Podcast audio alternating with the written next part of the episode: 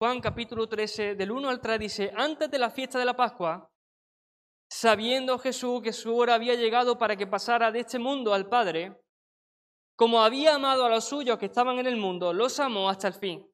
Versículo 2 dice, y cuando cenaban, como el diablo ya había puesto en el corazón de Judas Iscariote, hijo de Simón, que le entregase, versículo 3 dice, sabiendo Jesús que el Padre le había dado todas las cosas en sus manos, que había salido de Dios y a Dios iba. Hermano, el contexto de la muerte y la crucifixión de Jesús, de nuestro Señor, aparece Jesús cenando con sus discípulos. Lo que precede al padecimiento de Jesús es Jesús cenando con sus discípulos. Esta sería la última cena de Jesús con sus amigos, sus seguidores más íntimos. Desde Juan capítulo 12 hasta Juan capítulo 21 veremos cómo Jesús termina su ministerio público. Jesús ya no se va a dirigir más a las multitudes. Jesús en aquí, de aquí en adelante, del capítulo 12 al capítulo 21, Jesús va a hacer énfasis en los doce discípulos. Sus últimas palabras van dirigidas hacia ellos, su última enseñanza van dirigidas hacia ellos.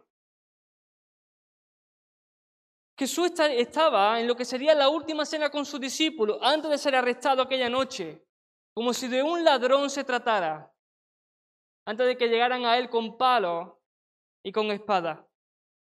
Ese es el momento antes de que se cumpliera aquello que, le dijo a sus discípulos en varias ocasiones.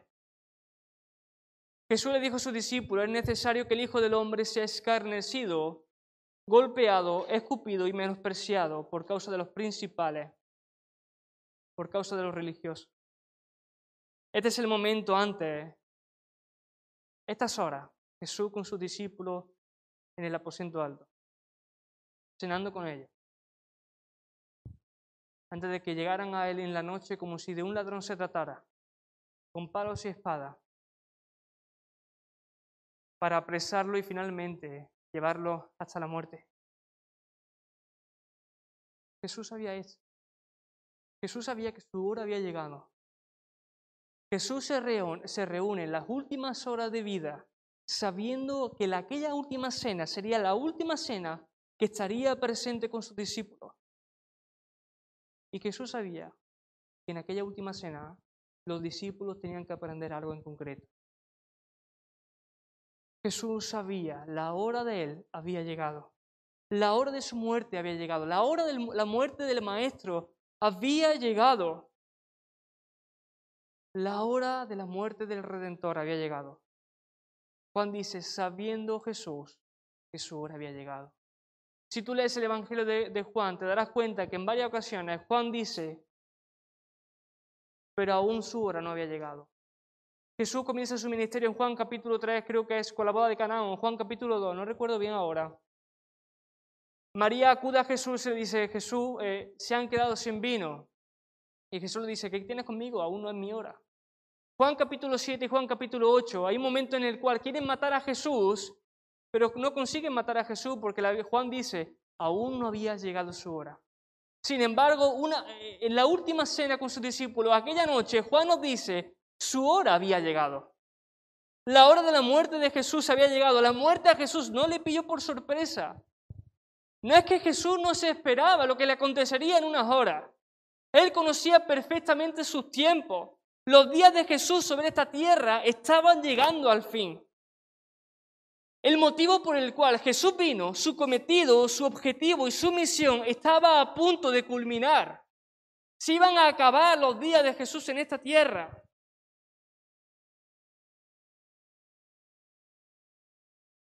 Y la Biblia nos dice que la muerte para Jesús no era el fin. La muerte para Jesús era el regreso al Padre. Y esta debe de ser la forma de, pensamiento de la iglesia. esta, esta debe ser la forma de pensamiento de los cristianos. La muerte para el cristiano no es el fin, es el retorno a la casa del Padre.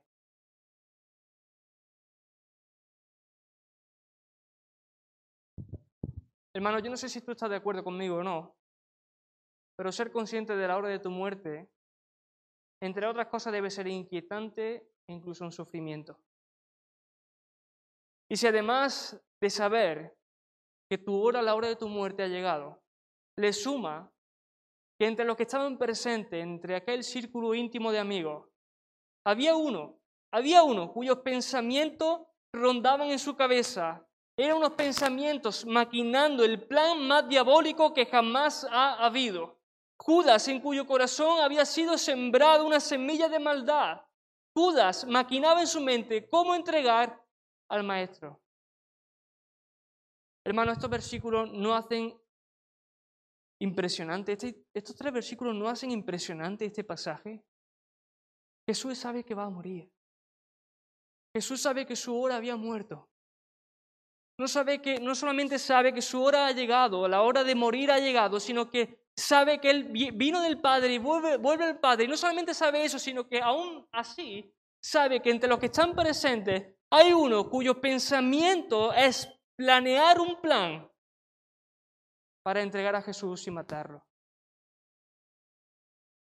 Jesús podía haber rechazado a Judas. Jesús podía haber despreciado a Judas. Pero sin embargo, del corazón de Jesús solamente fluía amor. Del corazón de Cristo solamente fluía amor. Hermano, es fácil, es natural en nosotros tener resentimiento y rechazo por las ofensas que recibimos y, y amargarnos por los insultos y las injurias que recibimos. Bien lo decía Ana. A veces vienen los pensamientos de Ana y dice, tanto trabajo que hago y no lo agradecen. Es natural en nosotros, pero Jesús se enfrentó a la peor injuria y a, a la más horrenda deslealtad con la mayor humildad y con el amor más sublime que jamás haya existido. Del corazón de Jesús fluía amor. Jesús había, perdón, Judas había sido elegido juntamente con Santiago, Andrés, Pedro, Juan y los demás compañeros. Hermano, Judas había andado con Cristo. Judas había presenciado innumerables milagros, había oído cantidad de enseñanza. Judas había experimentado numerosas demostraciones de la bondad de Jesús, había sido alimentado y sustentado por Jesús. Judas había predicado de Jesús. Judas había realizado milagros por la autoridad de Jesús.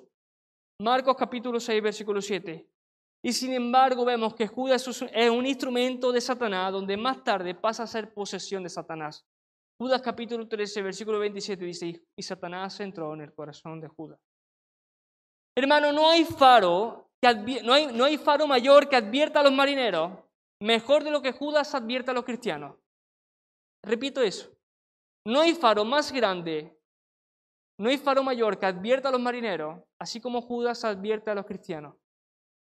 ¿De qué tan lejos puede llegar una persona que profesa fe en Cristo? ¿Qué tan lejos puede, llegar una persona que dice ser creyente, pero en realidad no no ha experimentado una verdadera conversión?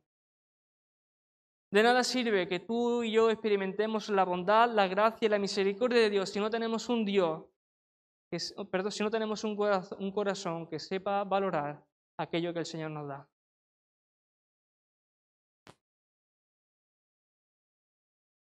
Juan nos dice que a pesar de esto, a pesar de que sabía que Jesús era su última hora, su último momento en esta tierra, su hora había llegado a pesar de que Jesús tenía esa conciencia, Juan nos dice que Judas en su mente estaba planeando todo esto. Y Juan aún así dice, Jesús amó a los suyos. Jesús amó a los que estaban en el mundo, amándolos hasta el fin. Versículo 1. Como había amado a los suyos que estaban en el mundo, los amó hasta el fin. Juan nos está enseñando el carácter de Jesús. El carácter de nuestro Señor y Salvador Jesús. Es un maravilloso amor. Hermano, pon esto en tu mente. Jesús estaba a punto de morir. Eran sus últimas horas sobre esta tierra. Y Jesús no rechaza a Judas. Es más, Jesús no rechaza a ninguno de los doce discípulos que tarde, que tiempo más tarde, lo iba a dejar y abandonar. Juan nos está enseñando el carácter de nuestro Señor y Salvador Jesús, su maravilloso amor. A pesar de esto, Jesús amó a los suyos hasta el fin. Los amó hasta el fin, versículo 2 dice, y cuando cenaban, como el diablo ya había puesto en el corazón de Judas Iscariote, hijo de Simón, que le entregase. Versículo 3, sabiendo Jesús que el Padre le había dado todas las cosas en las manos y que había salido de Dios y a Dios iba. Amados hermanos, Jesús, con sus acciones, ¿saben lo que está mostrando? Su amor infatigable y paciente con nosotros. Jesús conocía el corazón y los pensamientos más íntimos de todos los que estaban allí con él en la mesa. Sabían, Jesús sabía perfectamente lo que rondaban en sus mentes mientras compartían el pan. Quizás Pedro le estaría diciendo a Jesús, Jesús, ¿me pasas un poco de vino? Juan le diría a Jesús, Jesús, ¿me pasas un poco de pan? Y dentro de ellos, Jesús sabía perfectamente en sus pensamientos cuáles eran sus pensamientos sabían que entre ellos había uno que en sus pensamientos era ver cuál era el momento exacto para poder entregar a Jesús a los fariseos. Y Jesús nos dice que aún sabiendo todas estas cosas, Juan nos dice que Jesús sabiendo todas estas cosas, amó a los suyos hasta el fin. Juan nos enseña el amor infatigable y paciente de Jesús por los suyos. Él sabía que con quienes había caminado casi tres años con quienes había dormido, desayunado, almorzado, cenado, caminado y escuchado, lo iban a abandonar vergonzosamente en tan solo una hora. Aquellos que compartían mesa, con él serían cobardes y huirían. Pero así Jesús los amó hasta el fin. Jesús manifestó su amor quitándose su manto, cogiendo una toalla llenando el brillo de agua y limpiando los pies. La noche antes de la muerte del Salvador. Hermanos, este es el amor y la manifestación de este glorioso amor, lo que precede a una de las últimas enseñanzas de Jesús a sus discípulos. La muestra del amor de Jesús por lo suyo es lo que precede a la enseñanza, una de las últimas enseñanzas de Jesús a sus discípulos. ¿Saben cuál es esta enseñanza? Un servicio humilde al prójimo. Hermano, no solamente Jesús sabe esto, sino que además Jesús sabe que va a morir, sabe que regresará al Padre de donde un día salió, sabe que Jesús regresará a la eternidad, la cual Él dejó tiempo atrás y se encarnó en la forma de un niño, un niño en un pesebre. Jesús creció en conocimiento, en estatura y en sabiduría. Comenzó a proclamar su mensaje. Jesús sabía que en las últimas horas uno de ellos lo entregaría y que los once restantes huirían como cobardes. Jesús sabía todo esto, pero que además lo que hace más impresionante esta escena es lo que nos compartió Antonio Jesús y Nehemías la semana anterior que momentos antes de, estas horas de que Él muere, los discípulos estaban disputando entre ellos quién sería el más grande. Lucas capítulo 22, 24 al 40 nos enseña que los discípulos disputaban entre sí quién sería el más grande. Momentos antes de esto, Jesús le está anunciando, yo voy a morir por ustedes, voy a padecer por ustedes, voy a ser escarnecido, escupido, golpeado, despreciado, desnudado por ustedes. Y ellos comienzan a disputar quién será el más grande entre ellos. ¿No hace esto impresionante las últimas horas del Salvador? Como vimos hace un par de semanas, Jesús les enseña que el que quiera ser el más grande tiene que ser el pequeño. O como decía Antonio Jesús la semana anterior, en el reino del Señor, en el cristianismo no hay jerarquía. Sus discípulos solamente estaban preocupados. ¿Quién? ¿Quién sería el más grande de entre todos ellos? ¿Quién de los doce sería quien se les lavaría los pies?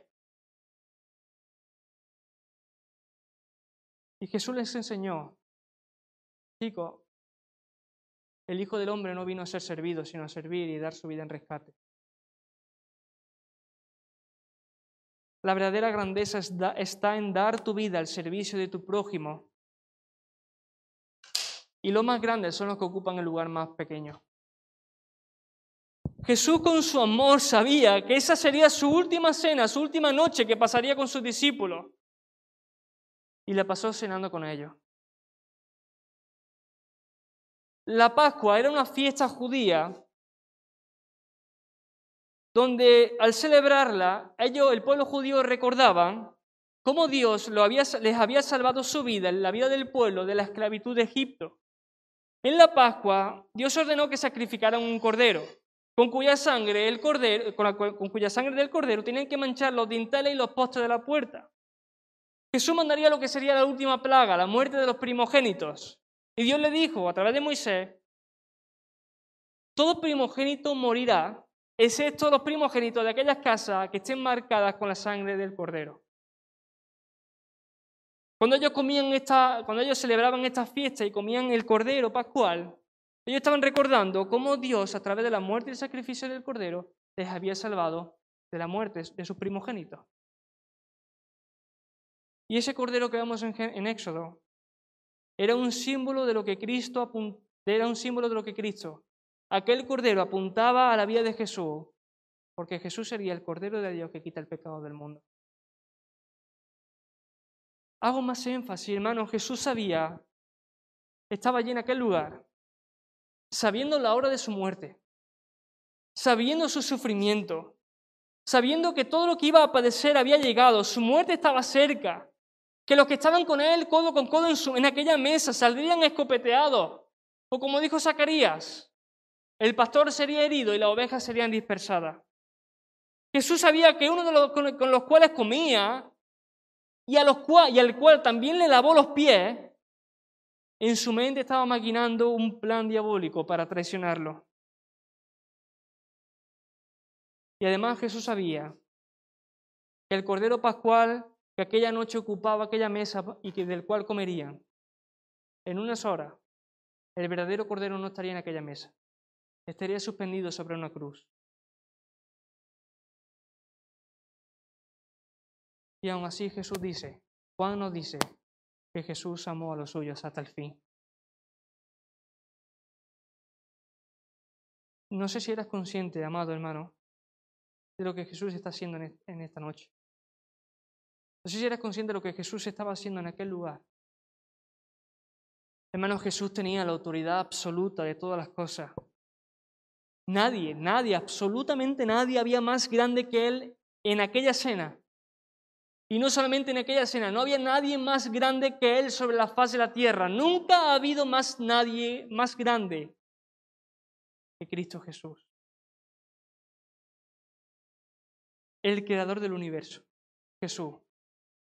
Aquel que sustenta todas las cosas por medio de su palabra. Aquel por quien todo lo que existe fue hecho y sin Él nada de lo que ha sido hecho existiría. La hora y de la muerte del Salvador del Mesías había llegado y lejos de llenarse de orgullo y soberbia, lejos de decir yo soy el Señor y tu Dios, a mí me tienen que lavar los pies. Judas, fuera de aquí, ingrato traidor. Lejos de hacer esto, Jesús de su corazón solamente fluía amor. Lejos de tener esta actitud orgullosa y soberbia, Jesús se levanta en silencio. Se quitó su manto, tomó su toalla, se ciñó la toalla, cogió un lebrillo, lo llenó de agua, comenzó a lavar los pies. Y no solamente comenzó a lavar los pies, sino que con cuidado comenzó a secarlos. Jesús sabía que había venido de Dios y que volvería a Dios. Jesús era consciente de su grandeza y de su gloria. Jesús sabía que regresaría a ocupar el trono que un día voluntariamente dejó para venir y salvar a hombres y mujeres pecadores. Y aun sabiendo esto, Jesús manifestó su amor humillándose. Aun sabiendo quién era Él, Cristo manifestó su amor sirviendo a su prójimo. Jesús se quitó la ropa, se quedó en la ropa interior y se humilló. Comenzó a lavar los pies de sus discípulos. Los pies de sus, el, el encargado de lavar los pies era un esclavo. Los esclavos eran quien lavaba los pies a los comensales. Jesús aquella noche amó a los suyos hasta el fin y los amó de esta forma. Se humilló haciéndose esclavo de sus prójimos. Humilladamente comenzó a lavar los pies de sus discípulos con todo su amor. Juan 13, versículo 4 dice, se levantó de la cena y se quitó su manto y tomando una toalla se la ciñó. Y luego puso agua en un lebrillo y comenzó a lavar los pies de los discípulos y a enjugarlos con la toalla con que estaba ceñido. Si alguien debía hacer esa función, debían ser los discípulos al maestro, porque lo cotidiano y lo tradicional en aquel tiempo era que los discípulos sirvieran al maestro. En aquel tiempo, lavar los pies era señal de hospitalidad. Por eso, no sé si se acuerda, creo que es Lucas capítulo 7, cuando Jesús entra en, la casa del Simón el fariseo, Jesús le dice, esta mujer me lavó los pies con su perfume, pero tú, Simón, ni siquiera me has lavado los pies cuando he llegado. Lavar los pies era eh, sinónimo de hospitalidad, pero esta labor solamente lo hacían los esclavos. En aquel tiempo los caminos eran polvorientos y si, y si llovía los caminos se embarraban. Los pies se ensuciaban o bien de polvo o bien de barro. Y el lavar los pies era, era, era un simbolismo de hospitalidad, pero era una tarea tan baja, tan baja, y tan deshonrosa y humillante que si un judío tenía esclavos judíos y no judíos, los que lavaban los pies eran un esclavo no judío. Es decir, en aquel tiempo, según he leído, ni, ni siquiera los judíos dejaban que otro judío le lavara los pies, porque dicha tarea era tan humillante y tan deshonrosa. Era un esclavo. Jesús tomó la forma de un esclavo. Esa fue la postura que Jesús tomó aquella noche. En aquella noche, mientras sus discípulos estaban preocupados y ensarzados en la disputa por quién sería el más grande entre ellos, ellos se sentaron a la mesa y comenzaron a comer y nadie quiso hacerse responsable de lavar los pies de uno y del otro. Quizás vieron el lebrillo y la toalla, pero nadie le echó cuenta al lebrillo y a la toalla. Y sin embargo, Jesús hizo aquello que ninguno de los que estaban allí presentes estaba dispuesto a hacer. Yo, Pedro, yo, Pedro, le voy a lavar los pies a Mateo siendo publicano. Como mucho, como mucho, yo, Pedro, le lavo los pies a Andrés porque es mi hermano. O Juan, yo como mucho le lavo los pies a Santiago como porque es mi hermano, pero yo lavaré los pies a Tomás. Yo lavaré los pies a Simón el celote. En tal caso tendrían que ser e-, él, a mí. Yo he hecho milagros, yo soy del círculo, quizás diría Pedro, conociéndolo, viendo cómo era su corazón impulsivo. Yo formo parte de los momentos más íntimos de Jesús. Yo, en teoría, soy uno de los más grandes de, este, de este grupo de discípulos. Jesús tenía un círculo, un círculo más íntimo. Ninguno de los que estaba allí presente le echó cuentas al lebrillo porque su corazón orgulloso lo único que quería es honor, gloria y lugar y reconocimiento. Y sin embargo Jesús con su amor se humilla. Sin embargo Jesús con su amor hizo aquello que ninguno de los que estaban allí presentes estaba dispuesto a hacer. Los hombres siempre están llenos de su yo, anhelando lugares de honor y gloria. ¿Sabes cómo Jesús les habló? con su humildad y servicio. Él es el Hijo de Dios. Su lugar de procedencia es la gloria junto al Padre. Él es el Señor y el dueño de todo lo que existe. Él tiene el derecho de ser adorado, servido y glorificado por todos los que estaban presentes en aquel lugar. Y sin embargo, Jesús asumió la condición más humillante para servir a aquellos que deseaban ocupar los primeros lugares. Mientras todos quieren ser grandes, el más grande ocupó el lugar más pequeño. Hermano Juan, el evangelista, es muy minucioso a la hora de narrar lo que estaba aconteciendo en aquella noche. Juan es minucioso porque dice, él dice, Jesús se levantó de la cena, versículo 4, se quitó su manto, tomó su toalla, se la ceñó, cogió un, un lebrillo, lo llenó de agua y comenzó a lavar sus pies. En ese momento en el cual Jesús se levanta, los ojos de los doce discípulos se fijan y quedan clavados en Jesús. Jesús se quita el manto Jesús se quedó con la ropa más íntima, más interior, porque así era como los esclavos lavaban los pies a los comensales, con la ropa más íntima. Jesús cogió una toalla y se la ceñó.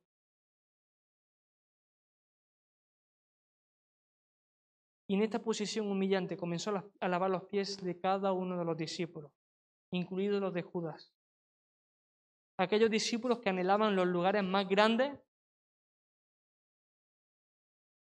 Jesús fue y comenzó a lavar sus pies. El ambiente era cortante.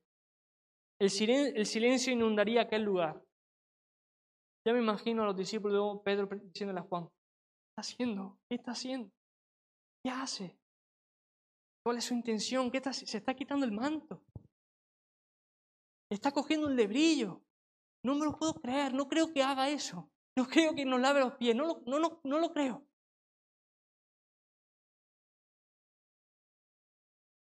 Jesús llenó un lebrillo y comenzó a lavar los pies de los discípulos. Hasta que llegó a los pies de Pedro. Versículo 6 dice, entonces vino a Simón Pedro y le dijo, Señor, ¿tú me lavas los pies a mí?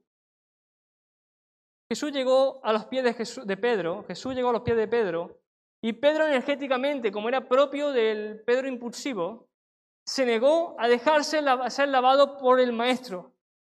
Tú me lavas los pies a mí. En el, original hay más énfasis. En el griego, Pedro dijo, que tú me lavas los pies a mí. Tú, siendo tú quien eres, me lavas los pies a mí.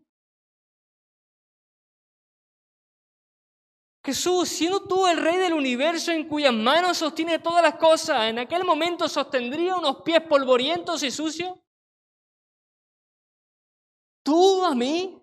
El Señor, el ser humano, el Mesías y el Salvador, el pecador que necesita salvación, el Redentor a aquel que necesita redención, el Creador a la criatura. Tú, Jesús, te vas a humillar para lavarme mis pies. Y Jesús no hace esto, y Pedro no hace esto porque sea, fuera el más piadoso.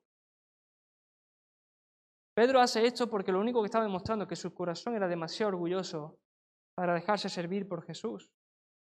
Versículo 7 dice, respondió Jesús le dijo, yo, lo que yo hago tú no lo comprendes ahora, más lo entenderás después. La respuesta de Jesús fue, mira, lo que yo estoy haciendo, tú ahora mismo no lo comprendes, pero lo vas a entender más adelante. En la mente de Pedro y de los once discípulos restantes, solo veían al Salvador humillándose.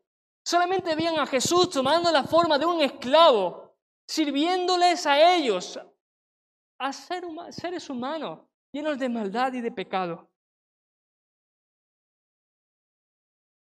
Pero tiempo después, ellos comprendieron.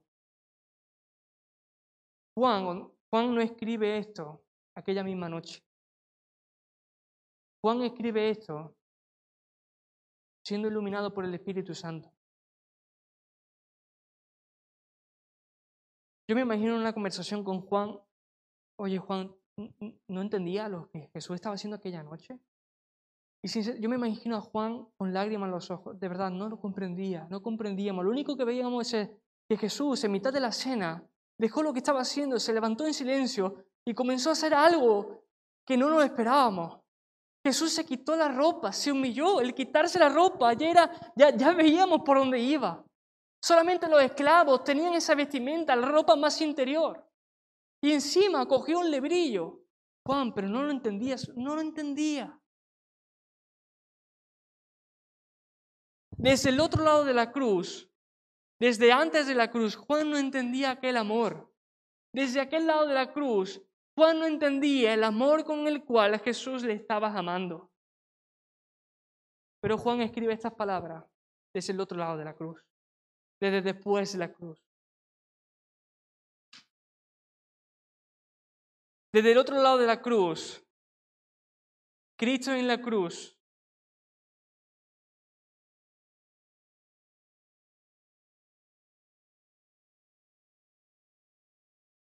el amor de Jesús, ellos no comprendían el amor de Jesús.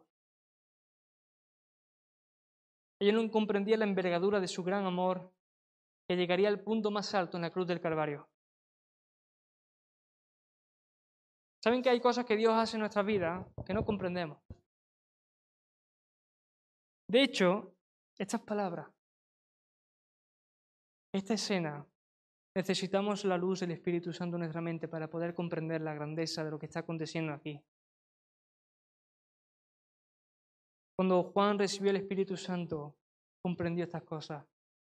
Cuando Juan comprendió lo que Jesús estaba haciendo, Juan, por el Espíritu Santo, escribió que Jesús era consciente de que su hora había llegado y que a pesar de que sabía que su hora había llegado, sabía que él iba a regresar al Padre, del cual un día dejó, su trono. Él regresaría a la eternidad, la cual un día voluntariamente dejó. Y que a pesar de eso, Jesús sabía perfectamente que, todo, que uno de los que estaban allí lo traicionaría. Juan comprende esto cuando el Espíritu Santo ilumina su mente. ¿Saben qué, hermanos? Al menos que entendamos por la... Al menos que el Espíritu Santo nos ayude a comprender el amor de Dios, jamás lo entenderemos. necesitamos al Espíritu Santo para que ilumine nuestra mente y podamos comprender el gran amor de Dios, el amor con el cual Jesús nos ha, nos ha amado. Pedro le dice, no me lavará los pies jamás. Jesús le respondió, si yo no te lavo los pies, no tendrás parte conmigo. Le dijo, entonces le dijo Simón Pedro, Señor, no, me no solamente me lava los pies, sino también la mano y la cabeza. Pedro no comprendía lo que Jesús se hacía, pero Jesús fue tajante. Mira, tú no puedes tener parte conmigo si tú no te dejas que yo te lave los pies. La expresión tener parte conmigo equivale a lo que Jesús, lo que quiso, lo que Jesús estaba diciendo. No puedes tener relación y comunión conmigo si tú no te dejas lavar los pies por mí. Hermano, el lavamiento de los pies era una humillación que apuntaba a una humillación mayor que Cristo iba a padecer. El lavamiento de los pies, la humillación del lavamiento de los pies estaba apuntando a una humillación más grande, la cruz. La muerte de Jesús en, en, la cruz del Calvario, mediante la cual nosotros podemos tener el perdón de nuestros pecados, es la humillación más grande que padeció Jesús, siendo escupido, escarnecido y golpeado y despreciado. Y gracias a esa humillación que Cristo padeció, tú y yo por la fe somos hechos hijos de Dios. Jesús le estaba diciendo a Pedro, en otras palabras, Pedro, tu relación y mi relación es imposible a menos que te lave esa suciedad que tú tienes. Tu relación y mi relación con Dios es imposible a menos que el Señor lave la suciedad del pecado que hay en nuestra vida. Nadie que haya aceptado a Cristo como su Señor y Salvador puede transitar por el camino de esta vida hacia la eternidad sin ensuciarse los pies, y hablo en un sentido metafórico.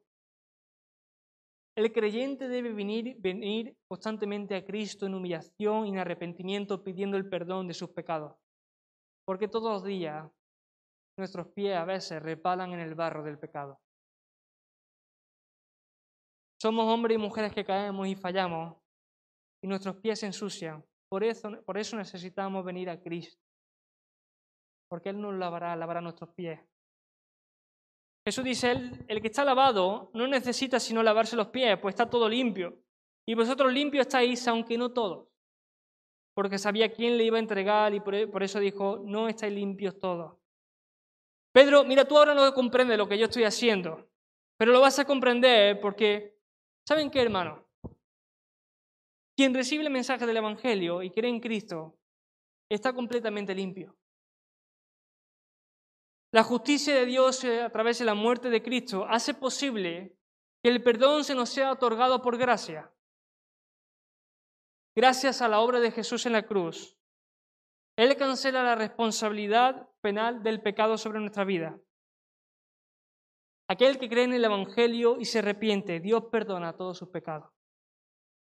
Y en ese sentido, estamos lavados.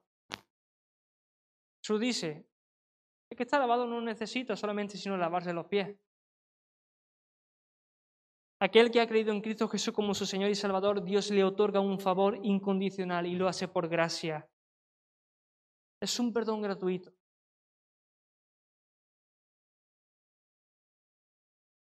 Esto es lo que Jesús le estaba diciendo. El que está limpio, lo único que tiene necesidad es de lavarse sus pies. Lo único que necesita aquel que ha sido salvado y lavado con la sangre de Cristo es acudir constantemente a Cristo para que Jesús le limpie la suciedad de sus pies.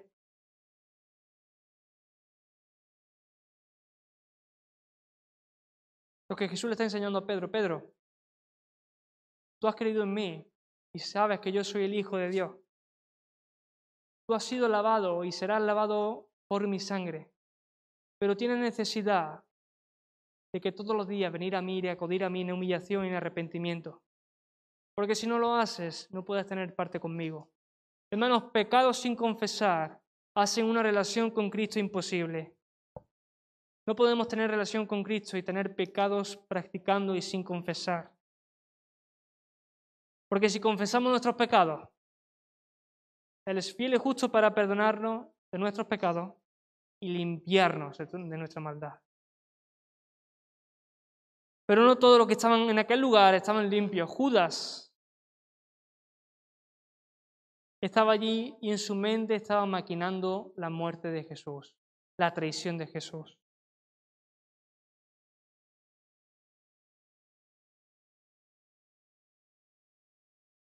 Hermano, una prueba inequívoca de que hemos sido salvados es que nuestros pecados han sido perdonados es que y que hemos sido aceptados por Dios es que todos los días aborrecemos el pecado que practicamos. Es que diariamente venimos a Jesús en arrepentimiento y perdón por nuestras ofensas. Esa es una prueba inequívoca de que has sido salvado. Vienes a Cristo todos los días de tu vida en arrepentimiento y perdón. Y pidiendo y suplicando el perdón.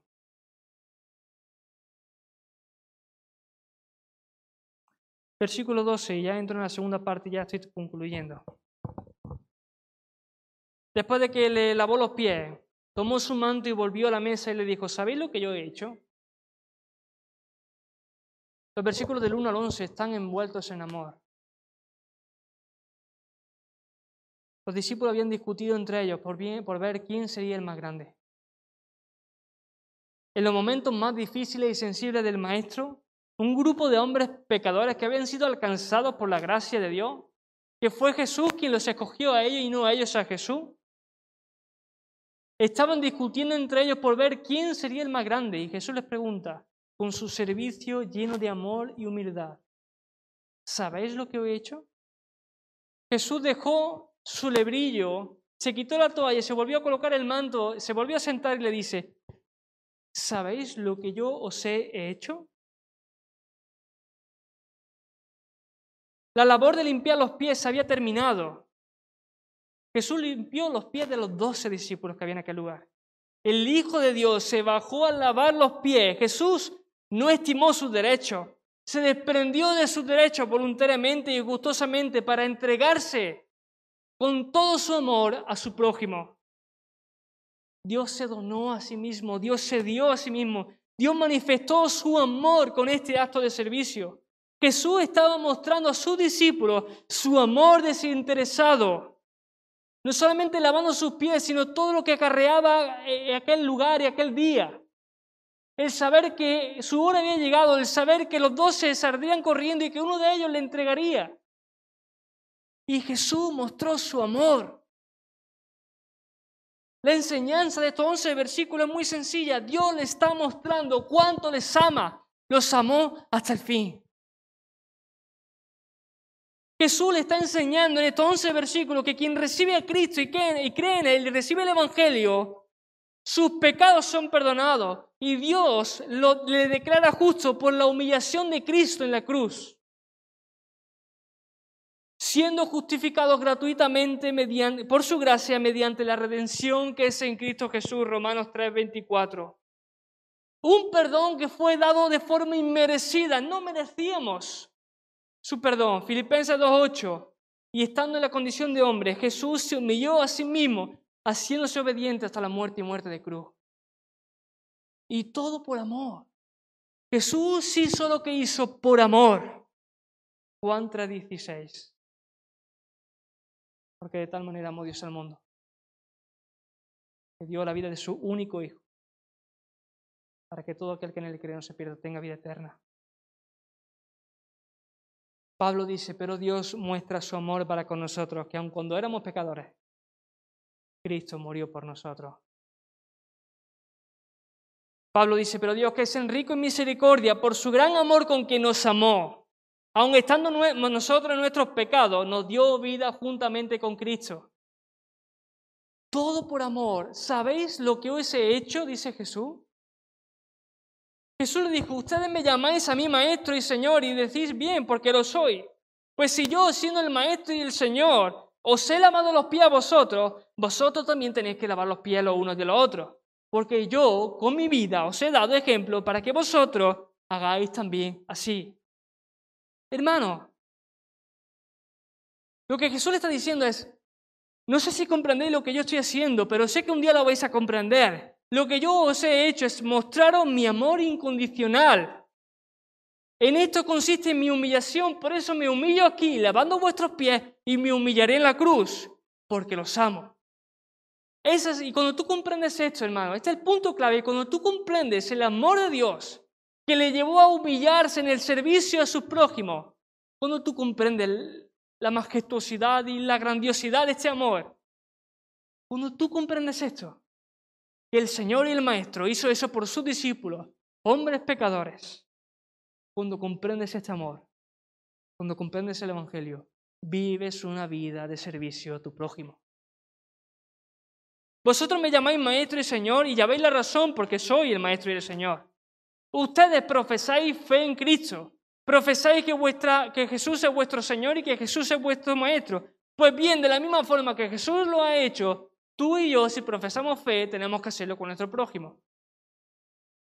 Jesús le dice, si ustedes, Jesús dice esto, si ustedes decís que yo soy tu Señor y tu, y tu Maestro, me tenéis que hacer esto a mí. Jesús no dice eso. Jesús dice, hacer esto unos a otros. Los discípulos tenían que seguir el ejemplo de Jesús y atender al servicio humildemente, lo uno y de lo otro. Hermano, en la medida que tú has comprendido, no solamente intelectualmente, sino también en tu corazón, el grandioso amor de tu Salvador, vivirás una vida de servicio a tu prójimo. O como lo dijo Nehemías hace un par de semanas, Conforme entiendes el amor de Dios, tu corazón será más grande para servir. Hermanos, si tú has entendido y comprendido el amor con, el cual Jesús te amó, vivirás una vida de servicio para la iglesia. Piensa en esto. Cuanto más tú comprendes de Jesús, más servirás para Jesús. ¿Cómo? A través de la iglesia. Hermano, Jesús se encontraba en el momento más cercano con el Padre. Jesús dejó su eternidad y se encarnó en un bebé, en un pesebre.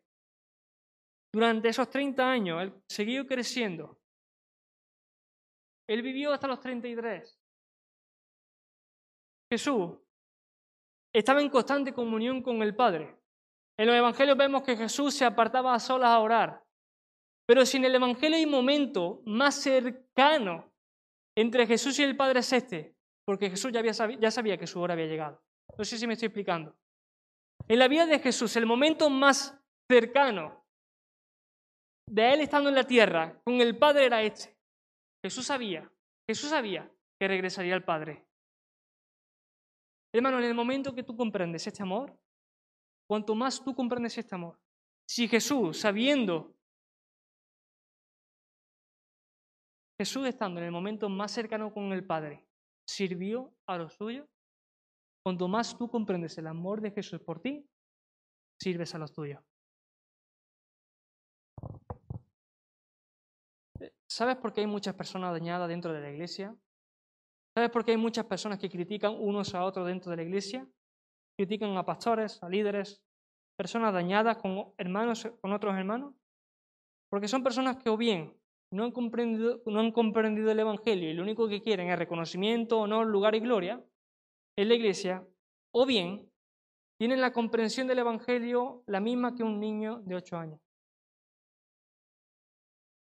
La persona que ha comprendido la magnitud de lo que ha implicado la salvación eterna de su alma sirve de una forma como Jesús lo hizo, incondicionalmente. Hermano, déjame decirte, vivir una vida de servicio va mucho más allá de que tú ubiques tus dones. Es verdad, y durante estas dos semanas se ha hablado de esto. Tú tienes que ubicar tus dones y ponerlo al servicio de la comunidad local. Es verdad, de esa forma se sirve al Señor. Pero a veces nos quedamos en esto y erramos en otras cosas. A veces miramos y decimos, bueno, ¿en qué soy bueno yo? ¿Cuáles son mis talentos, mis capacidades, mis cualidades? ¿En qué puedo yo servir al Señor? Y a veces erramos porque nos quedamos en eso. Oye, madre, yo sé enseñar. Enseño y ya. Sé tocar la guitarra, sé tocar la flauta, sé tocar la pandera, sé tocar eh, la batería, sé servirse, limpiarse, ordenarse. Y a veces pensamos que servir al Señor es solamente eso. Ubicar nuestros dones y ponerlos al servicio de la iglesia. Pero no nos olvidamos de cosas más fundamentales. Jesús dijo, un mandamiento nuevo doy. Que os améis los unos a los otros, como yo, yo he amado que también os améis unos a otros, porque en esto conocerán que ustedes son mis discípulos, si tuvierais amor los unos con los otros. Yo pregunto, ¿este mandamiento es nuevo? El mandamiento no es nuevo. Lo que es nuevo es el estándar que Jesús está dando. Como yo, amado, yo os he amado, así ustedes os tenéis que amar. ¿Y cómo nos amó Jesús? Sirviéndonos. Así como Jesús nos amó sirviendo, el amor con el cual nosotros debemos amarnos es servirnos mutuamente. Hermanos, la vida de servicio es el ADN de un discípulo de Jesús. Lo que lo identifica como discípulo es que pone su vida al servicio del prójimo. ¿Saben qué, hermano? Ya concluyo estoy terminando con esto. Deberíamos de aprender tanto de la iglesia del libro de los Hechos. Hechos capítulo 2, versículo 44 al 46. Solamente voy a citar porque si no me podía, podía estar aquí predicando hasta las 2. Pero voy a citar algunas cosas de forma práctica, cómo yo sirvo a la iglesia. Aparte de ubicar mis dones y mis talentos. Hechos capítulo 2, versículo 44 dice, todos los que habían creído en aquel lugar, estaban juntos en aquel lugar y tenían en común todas las cosas y vendían sus propiedades sus bienes y los repartían a todos según la necesidad de cada uno. Versículo 46 de Hechos capítulo 2. Y perseveraban unánimes cada día en el templo y partiendo el pan en las casas, comían juntos con alegría y sencillez de corazón. Versículo 47. Alabando a Dios y teniendo favor con todo el pueblo, el Señor añadía cada día a la iglesia a los que habían de ser salvos. ¿Saben lo que veo yo aquí? La forma en la cual se servían unos a otros había, una, había, unión. Dice la Biblia en el versículo 44 que la iglesia del libro de los Hechos estaban juntos y tenían las cosas en comunes. Hermano, yo no puedo servir a nadie si no tengo unión con mi prójimo. Servir a Dios no solamente es predicar, es pasar tiempo con la gente. Servir a Dios no solamente cantar una canción, es tener una unión entre los hermanos. Yo no puedo servir a mi prójimo si no sé cuáles son las necesidades de mi prójimo. Si yo solamente veo a mis hermanos de domingo a domingo, no puedo servirle. Porque no sé cuáles son sus luchas, no sé cuáles son sus victorias, no sé cuáles son sus tentaciones, no sé cuáles son sus debilidades. La iglesia del libro de los Hechos, ¿saben cómo se servían? Teniendo una unión, teniendo unidad. También eran generosos y no miraban lo suyo por lo suyo propio. Los cristianos, los primeros cristianos no estaban ensimismados, buscando solamente de qué me beneficio yo de la iglesia, sino qué puedo beneficiar yo a través de mi vida a la iglesia.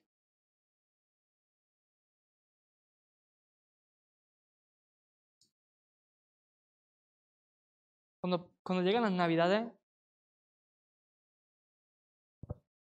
Cuando llegan las Navidades, ¿tú te acuerdas de tu hermano que quizás no tiene los mismos privilegios que tú tienes de tener una familia? Porque eso es servir al Señor. Por cuanto se lo hiciste uno de estos, le disteis de comer, me disteis de beber. Por cuanto se lo hiciste uno de estos pequeños, me lo hicisteis a mí. Cuando llega el cumpleaños y quizás no tiene la dicha de tener a alguien junto a ti, junto a él o junto a esa persona, O simplemente mandamos una felicitación y ya. Felicidades, que Dios te bendiga. La vida de la iglesia, tenemos que aprender tanto de la vida de la iglesia de hecho.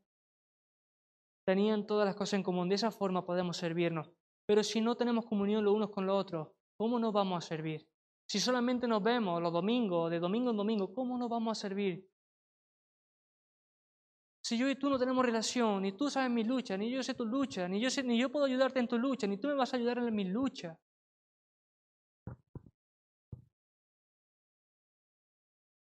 ¿Saben qué? Aquel rinconcito allí no es para que la iglesia esté más bonita.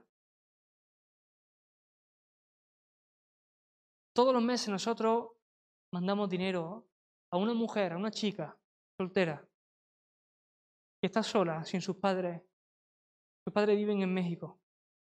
Y ella lo dejó todo para venir a España, en Málaga, y hacer todo lo posible por sacar a niñas de la esclavitud y la explotación sexual.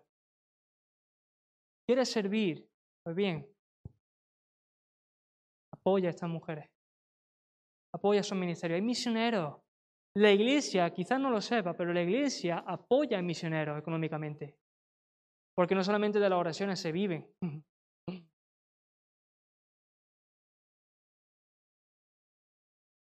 ¿Quieres servir al Señor? Hoy hay gente que necesita de ti.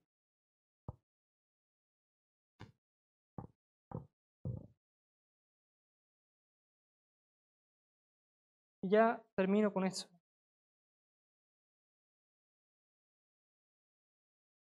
La iglesia de hecho no miraba por sí misma. ¿Saben qué, hermano? Quien, quien no sirve no tiene un corazón para recibir. Quien no da no tiene un corazón listo para recibir. Porque para poder dar, tienes que tener un corazón primeramente para recibir. ¿Te acuerdas de Pedro? Pedro, si tú no recibes mi servicio, no tienes parte conmigo. ¿Saben qué, hermano?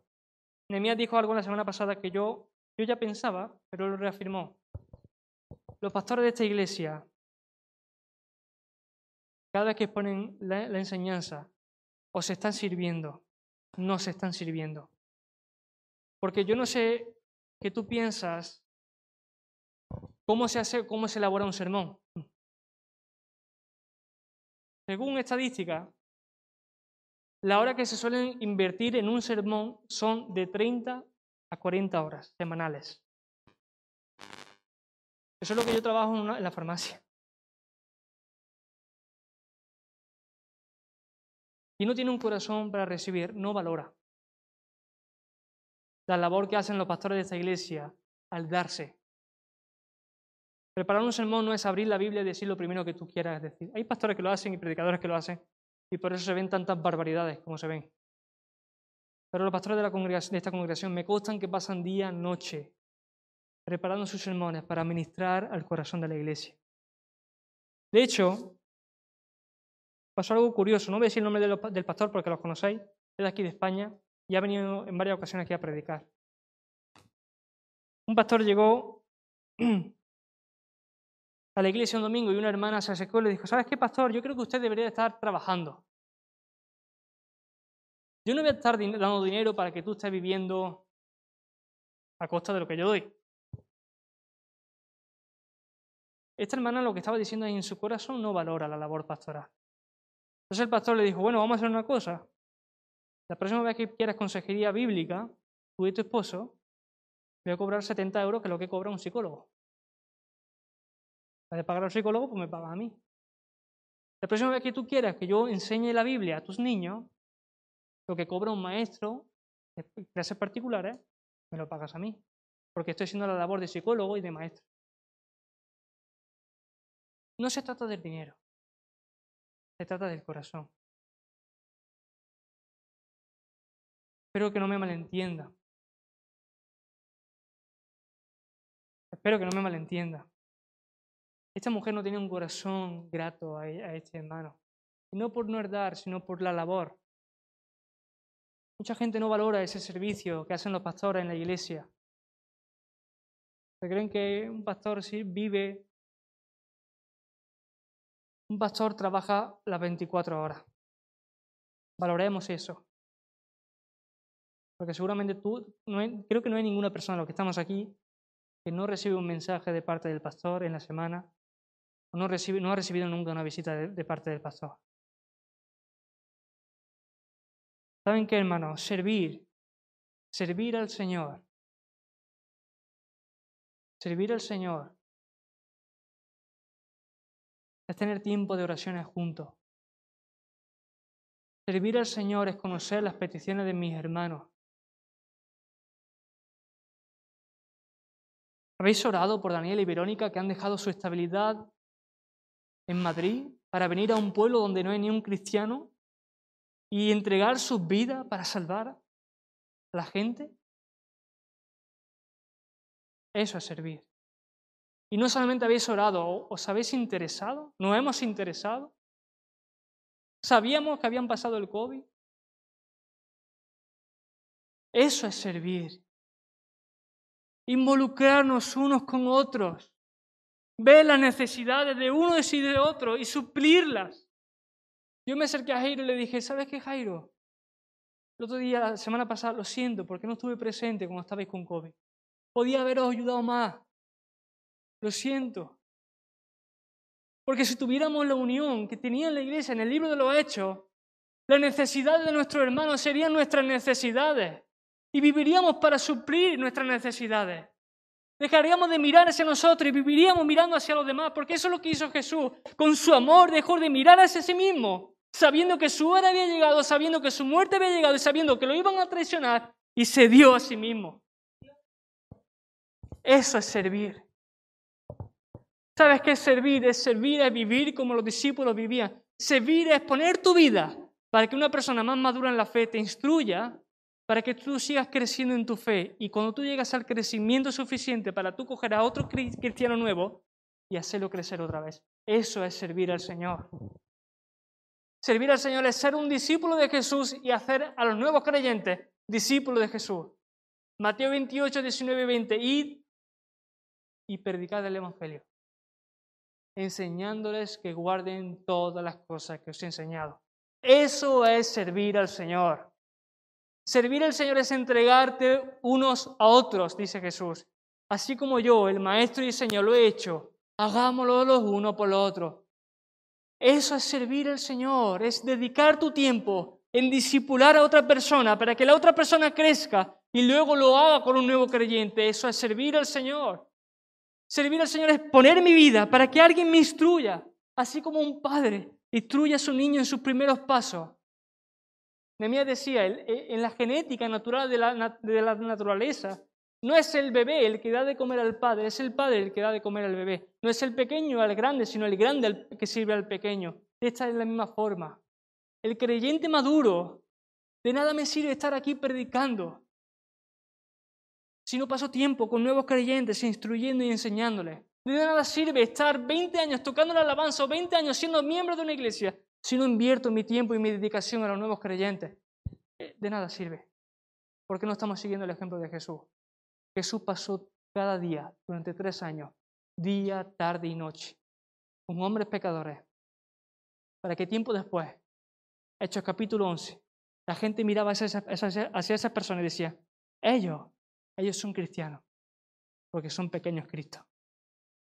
Sirvamos al Señor, sirvámonos unos a otros. Dejemos de mirar por nuestro interés y dispongamos nuestra vida al interés del prójimo. Tengamos vida de comunión. ¿Oramos?